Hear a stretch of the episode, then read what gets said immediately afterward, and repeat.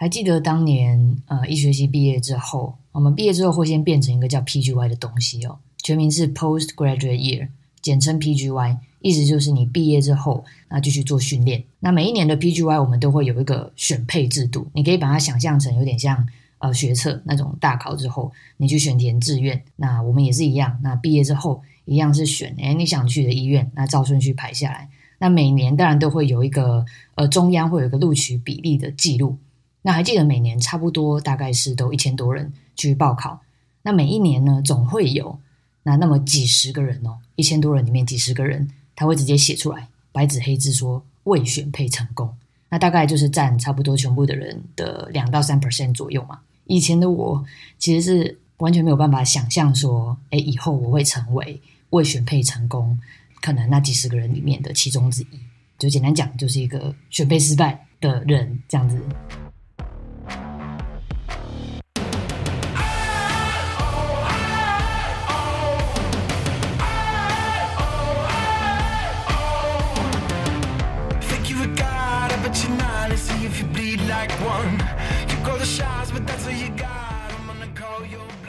大家好，我是许荣轩啊，绰号阿妈。好，那快速交代一下近况。上次呢录完 EP 零之后呢，有看我 IG 的人应该知道，在那之后我得了一个非常严重的急性扁桃腺炎。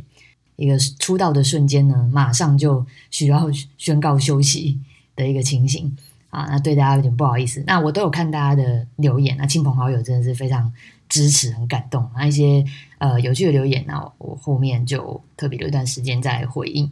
那上一集 EP 零的时候有讲过，我是有 gap year。过的人嘛，差不多是在二零一八年的那个时候哦。所以说，今天这集特别想要来抓来聊，可是也不是聊 gap year 那一年的事情，是聊 gap year 之前，我为什么一开始会选择需要做出就是这样子短暂脱离职场一年的这个决定。那原本在体制里面好好的，为什么突然之间想要脱离它呢？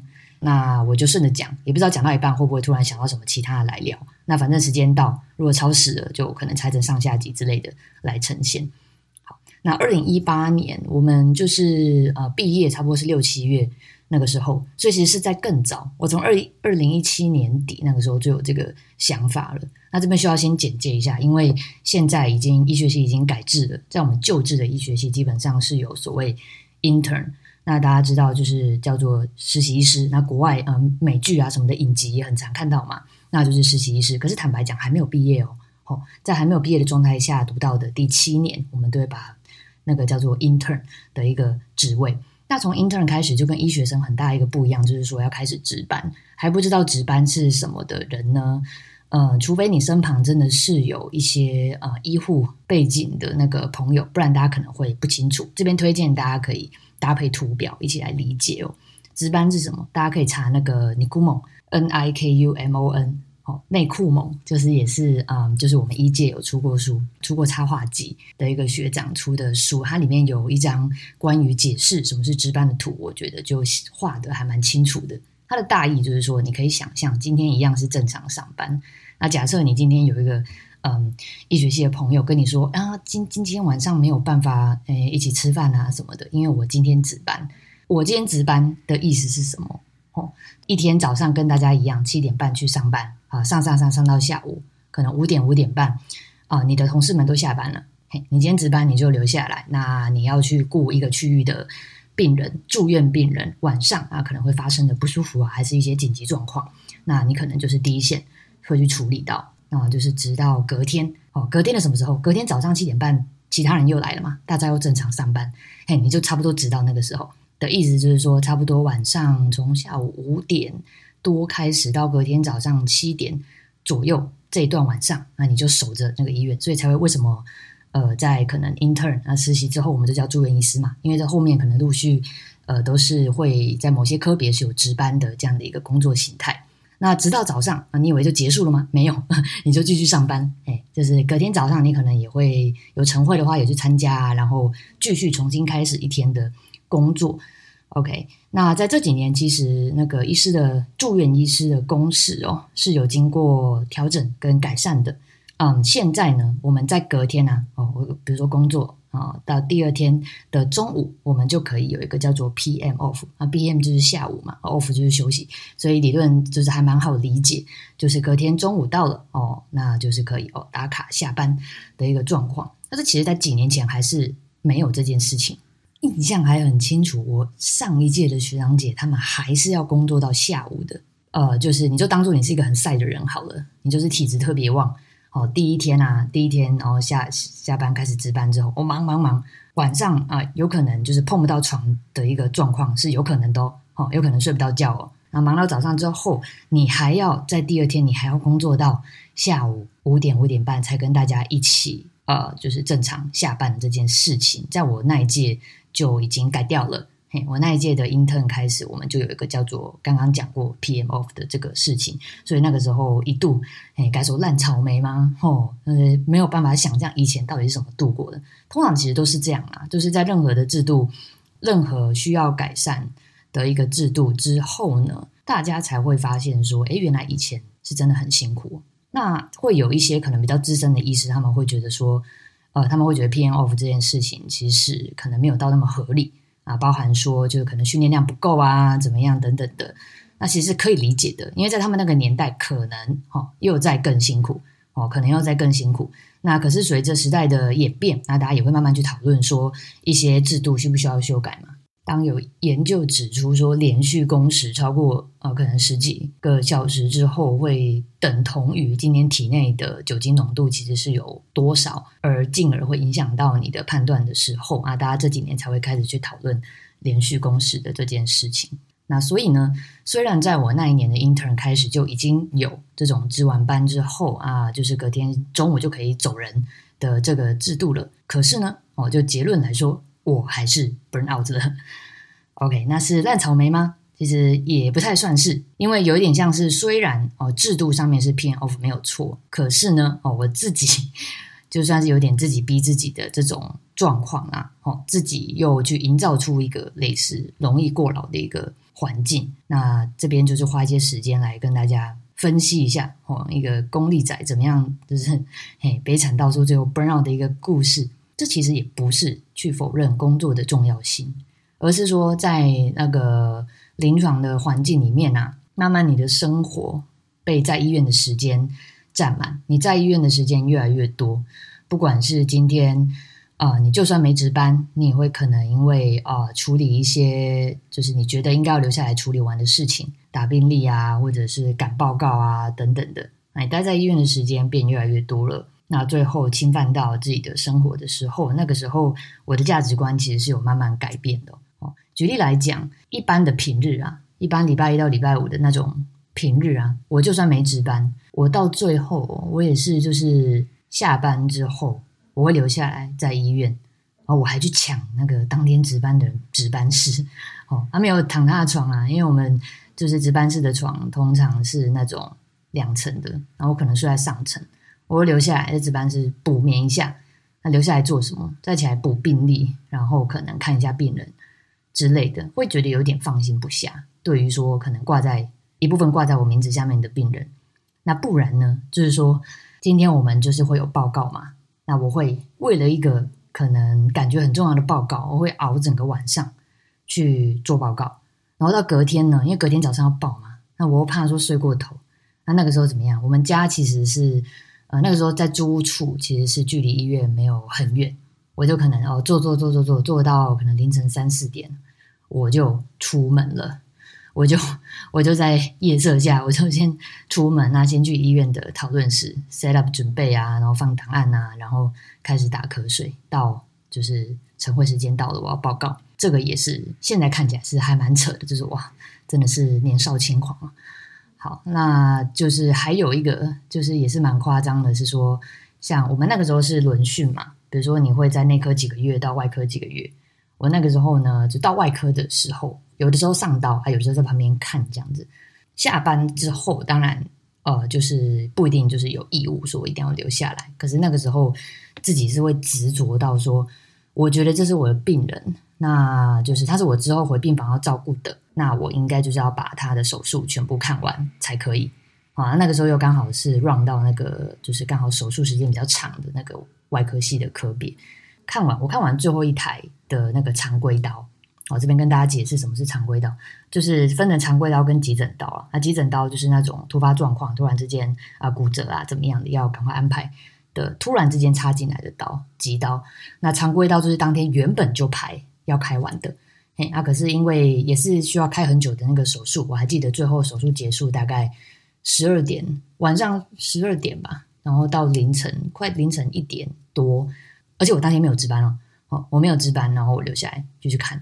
我最后我记得我凌晨两点，我就走出医院，我就遇到那个刚好我们同一个那个外科，也是才刚开完刀的那个总医师，就是我就跟总医师说：“哎，我我先回去哦，我是跟外科的总医师一起下班的，然后隔天早上七点多还要再来开会，所以我回家其实睡了只大概可能三四个小时。”有一段时间是这样的啊，当然不是只说我每我 intern 生活的每一天都是这样，可是慢慢现在回头看会发现说，在特定的一些可能 loading 比较相对比较大，或者是可能那个时候对自我的标准、自我的要求真的太高的状况下，我其实是很严格的是在看待，然后会觉得说，一旦有就是比较多时间休息，反而会有罪恶感哦，这个也是有点 奇怪，现在看起来是这样子。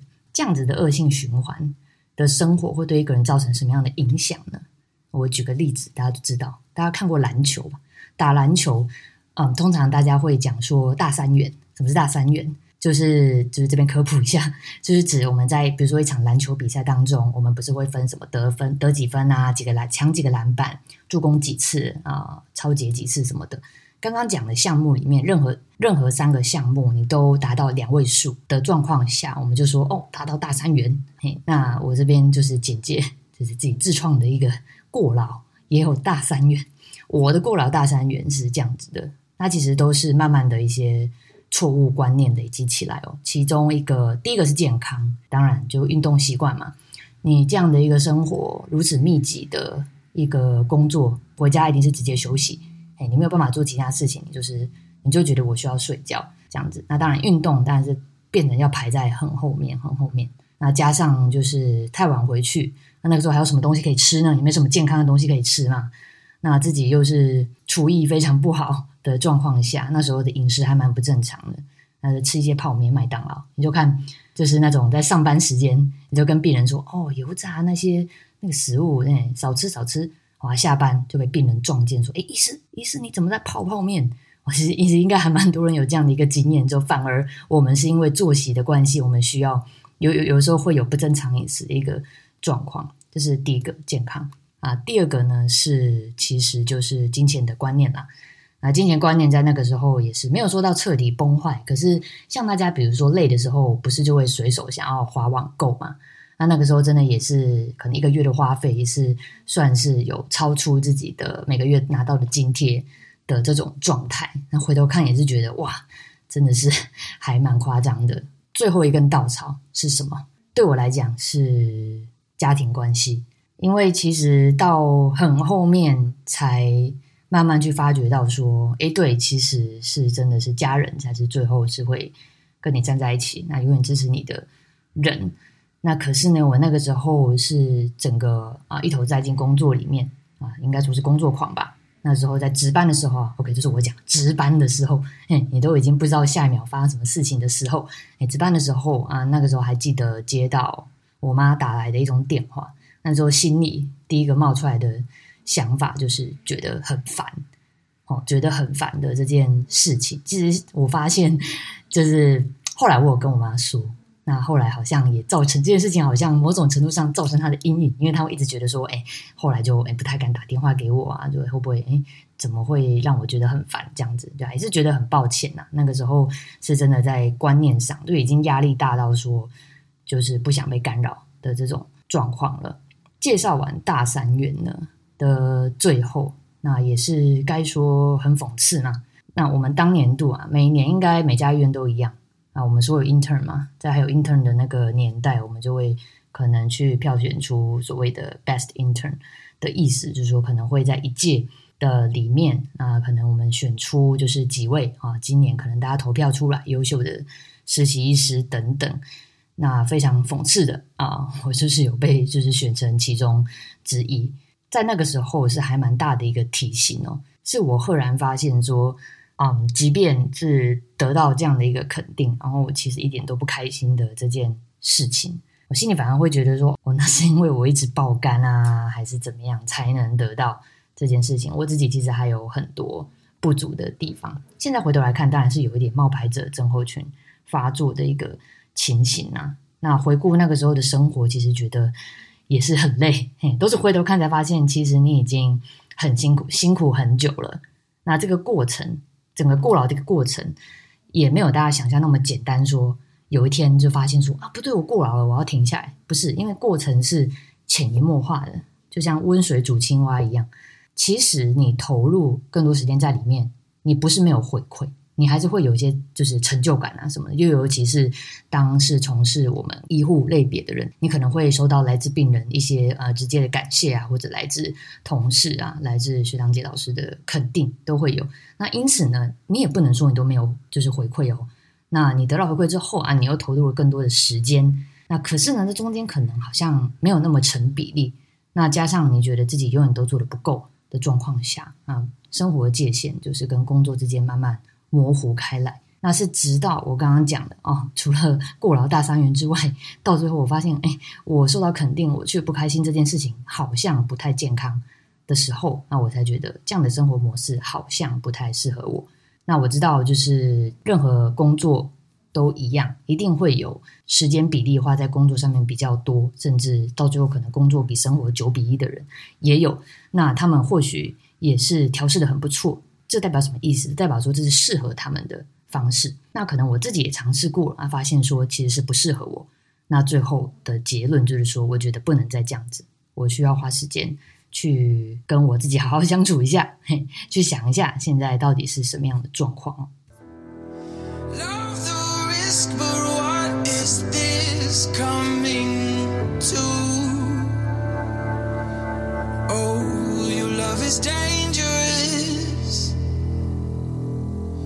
You make it dangerous. This is dangerous love.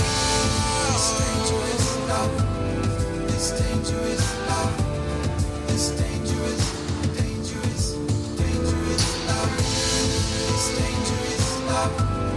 This dangerous love it's dangerous dangerous. 发现问题之后呢，我原本想说，好啊，那就很简单啊，那不然就休息一年。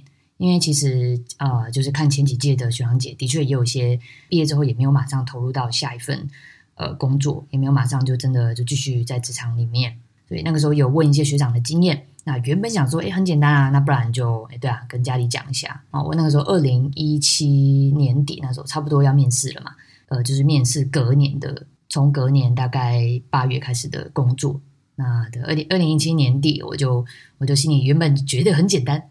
有没有觉得这个决定很简单？我说好，不然休息一下哦，那就跟家里讲一下，就先不要去面试啊。然后呢，在那个时候开始跟跟家里开始沟通之后，才发现，哎，家人因为他们就是好像都没听过 gap year 是什么东西，gap year 是什么？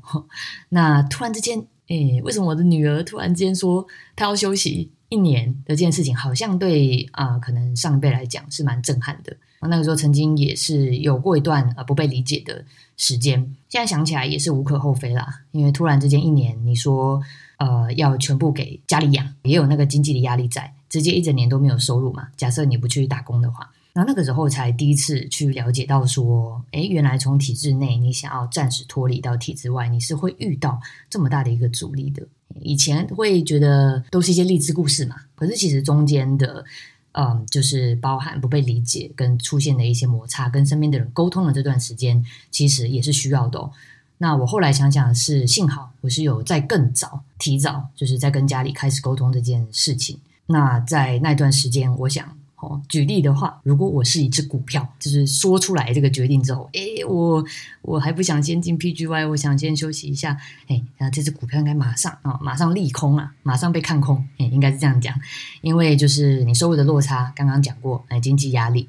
那再者呢，在我们这个不算大，其实医界大家通常都说医界很小，会不会影响？到底会不会影响之后你申请医院呢的这件事情，其实也是。嗯，扑朔迷离啊，没有人能够很肯定的。说不定你一年回来，哎，找不到工作什么的。那个时候，从不了解的人来看，应该是这样子。自己其实也有察觉到，哎，就是家人们焦虑的心情。但是那个时候，就是一整个我行我素，因为我觉得也是累到一个程度啦，会觉得说，即便只有这一次，我一定要为自己争取到，就是这件事情。那现在回头看，也是蛮。感谢那个时候的自己，幸好那个时候，哎，你有做，我有做这个决定，后来才变得说开始会去关心一些外表上看不到的一些身心理健康的部分，也其实是从那个时候才开始的啊。为什么？因为身体不舒服你会察觉到嘛，然后你会讲出来，但是心理上面的不舒服，那第一个你你有时候你不一定会讲出来嘛，你会觉得就自己撑过去，自己忍一下。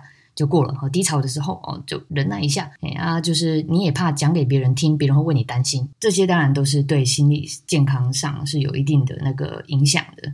那你有没有办法找到方式去疏解它，去排解这样的一个压力，也是对长期的质压来讲是很重要的。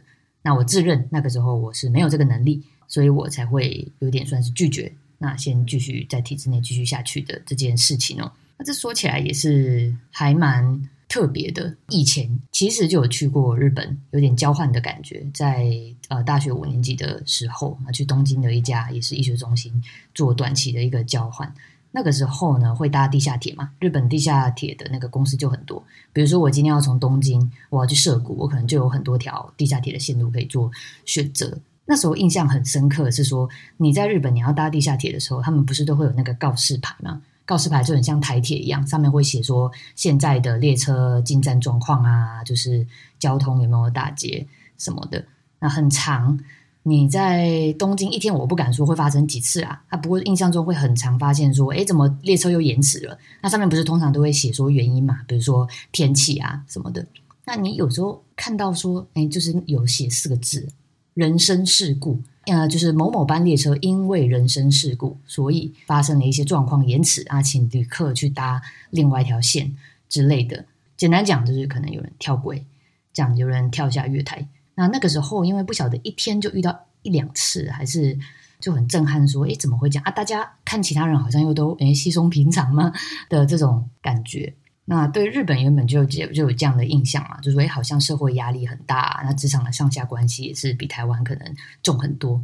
后来看到一本在讲有关过劳的书，那是一位日本插画家画的，去简介说过劳的人究竟心里在想什么，过劳甚至会要到去想要结束自己生命的人，那当下他们可能在想什么？作者其实把这种心情描述的非常传神哦。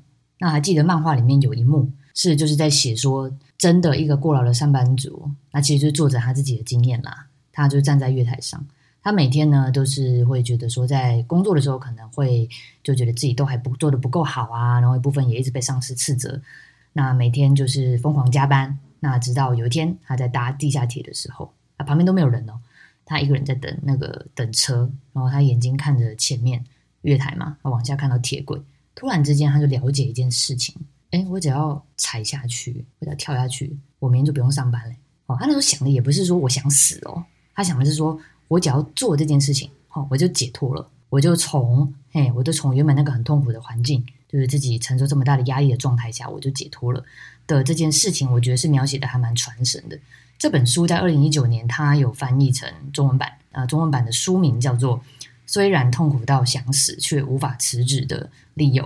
那它的作者呢是叫做细街可奈，西欧马吉库纳桑所描绘的作者的亲身的一个经验，说哎自己真的有这个经历，是看着月台差点往下跳，那个时候的心情是怎么样？一开始发在推特上，那就是超过三十万次的转贴，三千多万人有看过，最后就集结成书出来。那也是去提醒大家，在工作之余，就是怎么样去注意自己的呃心理健康。不要说真的到逼到把自己逼到极点之后，啊找不到出口，啊最后仿佛就只有这个方式可以去解决问题。那再回到我刚刚说的，其实你从瞬间察觉到状况不对之后，到你真的做出那个决定，中间其实对于可能过劳的人也是一个挑战，因为你没有办法马上让旁边的人瞬间理解你。做出决定之后，你还要承受哦。今天可能因为你就是跟别人不一样，哎，不会暂时不会继续走下去，在职场这条路上，那你会看到你的同才哦，好像大家明显哎都正在前进嘛，往人生的下一个阶段，毕业了就继续在职场里面开始打拼，但是你会觉得。就只有好像你的时空是停在那边的，那这个部分当下其实也是蛮痛苦的。那但是人就是很矛盾，因为你会觉得说哦，终于可以稍微解放，终于可以稍微休息一下。哎，人就是这么矛盾。那中间其实，在前一年二零一七年底没有好好面试，那慢慢就是同学们知道之后，当然也会被问到说，哎，那你 gap 要去哪里啊？哎，我们呃还蛮常见的，有人会去打工，好，那有人会出国念书。这样子，那时候的自己，一个是很不好意思回答。哎，你如果跟别人说，哦，我就是想休息一下，这样子讲好像也是还蛮空虚的。哎啊，那个时候当然都会开玩笑的。我先睡觉一个月，先让我睡一个月再说。啊，前面都睡太少了。那其实也是啊，我后来的确是前半部分一大半的时间是在尝试调回正常的生理时钟的生活是没有错。在很久很久之后，那我才会知道，那那个时候就公布。榜单，然后公布未选配成功的人数，那我就其中一个嘛。那那个时候我以为啊，我是收下了一张有点像入蛇证明的那种感觉。现在看来，那其实是达到了一张有点通往未知世界的车票，有点像是你今天原本是要去一个目的地的呃火车上，你在上面，那你突然觉得说，哎，你想要稍微偏离一下轨道，哎，你可能暂时想去另外一个地方，我稍微休息一下啊，再看状态怎么样，再启程。的这件事情哦，从这边开始要灌鸡汤哦，哦，准备好了吗？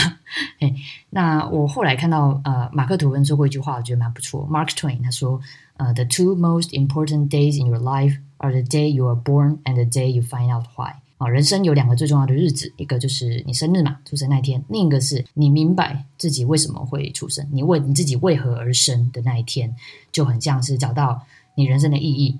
那其实就是很像是你的第二个生日，对你来讲，你人生第二个重要的日子。那这个我觉得是不论贫富贵贱，那都是每个人对于人生有点像是最卑微的请求吧。那在这个过程中，你也不一定要就是讲的很深刻，说哦，我终于知道为什么我会来到这个世上。其实你或许只是在某个阶段生活得以温饱之后，你能够跟人家认识自己，去找到自己的这件事情，其实都是很重要的。这边鸡汤二连发哦，哈，鸡汤二连发。另外一个想引述、想要 quote 的呢，是来自于一个就是美国的动画，它是叫做《BoJack Horseman》马兰波杰克，大家可能有看过。他在第三季的第三集里面有一个角色，他就他是个剧作家，那他也是花了很多时间去调试关于事业上面的失败啊。他以前很成功啊，后来失败了之后，他花了很多时间调试，那自己去到一个别人都找不到他的地方。那他也一部分造成别人的困扰，可是他那时候就说一句话说，And I feel happy, and I'm not gonna feel bad about it. It takes a long time to realize how truly miserable you are, and even longer to see that it doesn't has to be that way. 他翻成中文的意思就是说，哎，虽然是他某种程度上，那他人间蒸发怎么样，哎，对别人造成了一些就是麻烦，但是他不会因此感到内疚啊，因为需要花很长的时间，你才能真正了解自己那个时候有多悲惨，甚至要花更久的时间，你才能知道，哎，其实你的人生可以不必这么悲惨的这件事情，哎，的确某种程度上是这样没错，因为原本你花太多时间在自己以外。的状况下，那你自己的重心根本不在你自己身上的话，其实是会很空虚。回头看来，你会发觉那段时间真的过得很辛苦。好，直到你开始真的下定决心说要开始慢慢把重心移回到你自己身上。那我其实也很乐见这几年，其实就单纯就医学系来说，gap year 其实越来越该说盛行嘛。那为什么？那或许是因为自从改制啊，那改成读六年之后，那就是出来 PGY 变成。增加到两年嘛，那也越来越多人会考虑说，诶，既然之后自己的职涯是可能几十年，那在那之前，呃，要不要挑可能 intern 结束或者 PGY 结束去 gap year 的这个状况？那自己是还蛮乐见的。那倒也不是鼓励说每个人应该都要 gap year，每个人什么都要去壮游。那当然不是啊，那那个是本来你今天选择去有点就是脱离体制去冒险，去世界的其他地方看看。跟你选择守成，这本来就没有分对错，是你去找到适合自己的才是最重要的。那到最后，这只要你选择的路能够让你更认识自己，那就是值回票价了。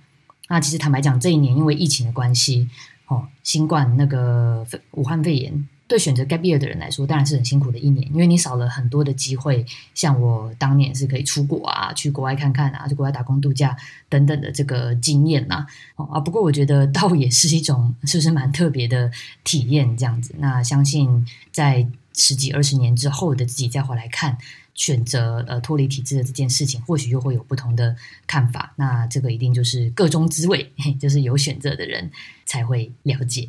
现在回头看，也有点想跟当初面对其他人的疑问说：“哎，那你 gap year 要做什么？”呃，觉得有点心虚的自己说：“哎，其实你是做了一个不错的选择的。”那现在的我已经可以算是啊，算蛮有自信嘛的，就是微笑说：“哎，其实当初其实你是可以直接说：‘哎，我就先站离一下，我先去过我的另外一个人生’的这种感觉。这倒也不是去否定说以前太过。”他说：“功利仔嘛，功利仔的自己，因为那也是我啊，功利仔的我也是我的一部分。那只是那一瞬间，哎，我经过尝试之后，我发觉这或许是不适合自己的生活方式，所以我选择啊，也是接纳它。我知道这是我的不完美之后，去选择，哎，有没我们有没有其他方法 to fix this problem？这样子，鸡汤灌完了，但大家知道事情绝对没有这么简单哦。因为在我开始 gap year 啊，决定啊，也顺利跟家里沟通完。”的隔年，二零一八年毕业。二零一八年六月毕业之后呢，哦，gap year 开始 gap year 之后不久，嘿又受到了另外一个精神震撼。那当然又是另外一个故事，那就安排在可能下几集的节目来聊。接下来回复网友，不对，是亲友的那个留言，也很感谢大家的支持哦。那我知道 Apple Podcast 的那个评分系统其实没有很好用，从现在开始的每一集在 IG 我大概都会在。另外，去询问大家的感想跟回馈。呃，那第一位首先是 Blair 谢，他说：“阿妈推推声音清晰舒服，期待更多的集数与分享。”哦，声音为什么会清晰舒服？也不是我声音本来就这么好听哦，那都是那个砸钱砸钱出来的成果。所以就是有看到我 FB 发文，应该也知道我这个哦砸这个钱，我不至少录个五十集，哎，至少要回本一下，对不对？好，谢谢你。哎，下一位 Tony Two 说赞赞，喜欢观察时事的部分，可以听到不一样的观点。譬如听完才知道万秀洗衣店 IG 账号背后故事，不然以往看 IG 都觉得只是一堆图片。期待下一集。OK，那最近哎，大家有 follow 的话，知道他们最近有去那个台北时装周，他们就有出席的哦。嘿，万吉跟秀儿就很可爱，跟他们的呃孙子都带他们出席去走那个红毯。刚好最近这几天的事情，那也觉得就是哎，又潮又可爱。好，谢谢你。那下一位是 T E S E N 啊，七七七四三七八三六八九，好长账号。OK 啊，台南的口音听着听着很亲切，加油加油！希望不要跟 YouTube 一样年更了。小小 feedback 中间的突然休息再回来，有点让人措手不及。虽然我也不知道具体怎么改会比较好。这个回复也太可爱了吧！啊，就是点出问题，就是哎，我也不知道怎么改。嘿，没关系啊，这个是有哎是有 follow YouTube 的朋友。哦我现在把全部连接都放在 IG。I G 的资讯说明栏点进去之后，你就可以看到可能我的 blog 啊、我的 YouTube 等等。YouTube 真的是那个时候都会开玩笑说自己是我 YouTuber，因为 YouTube 拍拍一支完整的说书影片，那不是一个团队的话，真的会花蛮多时间的。后来就直接跟大家宣告是年更新 YouTuber，直到那就是发现说 Podcast 的这个也可以当做一个创作的美材啦。好，那中间突然休息，要怎么再回来？大家大家听完这集应该就知道了吧？一切都是砸钱出来的，嗯，音音乐版权都是真的是网络是有用购买，就是是合法的一个方式，所以也是有点开玩笑说，哎，以后如果讲一讲，讲到哦讲完了，哦没东西可以讲了，那个时候就哎这个节目就会变成一个播歌电台，播的歌就是我版权买得到的歌，然后觉得蛮好听的，哦开玩笑，大家会发现以后听听，哎怎么歌的部分越来越长。好，下一位啊，那个妮娜雪玲说，妮娜听完感想，哦最后的音乐很可以呢。啊，中后段有点听得想睡觉，但整体上听到阿妈的声音是很舒服的，好像就是在听朋友在我面前分享他的故事一样。哎，因为我们不是本来就朋友吗？哎，是朋友啊，所以说你会有这个感觉是非常正常。好，谢谢哦。哎，下一位杰西卡甜说推阿妈的声音好好听，祝 Podcast 顺顺利利，想听你各种分享。好，我努力，哎，努力生出各种失败故事分享给大家。好，最后一位。哎，medical 一一二二八二一说脑粉夏天五星推爆，哎，我知道你是谁，嘿，我知道你是谁，谢谢，感谢，感谢。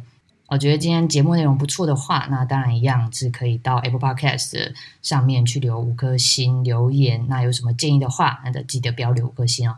啊，这是一个很奇怪的节目，一直在提醒大家说不要留，不要留五颗星。然后可能诶说清楚一点，那你觉得哪边可以再修改？好，我是熊轩啊，绰号阿妈，我们就下回见喽。哦，这次应该不会再扁桃腺炎了吧？不会吧？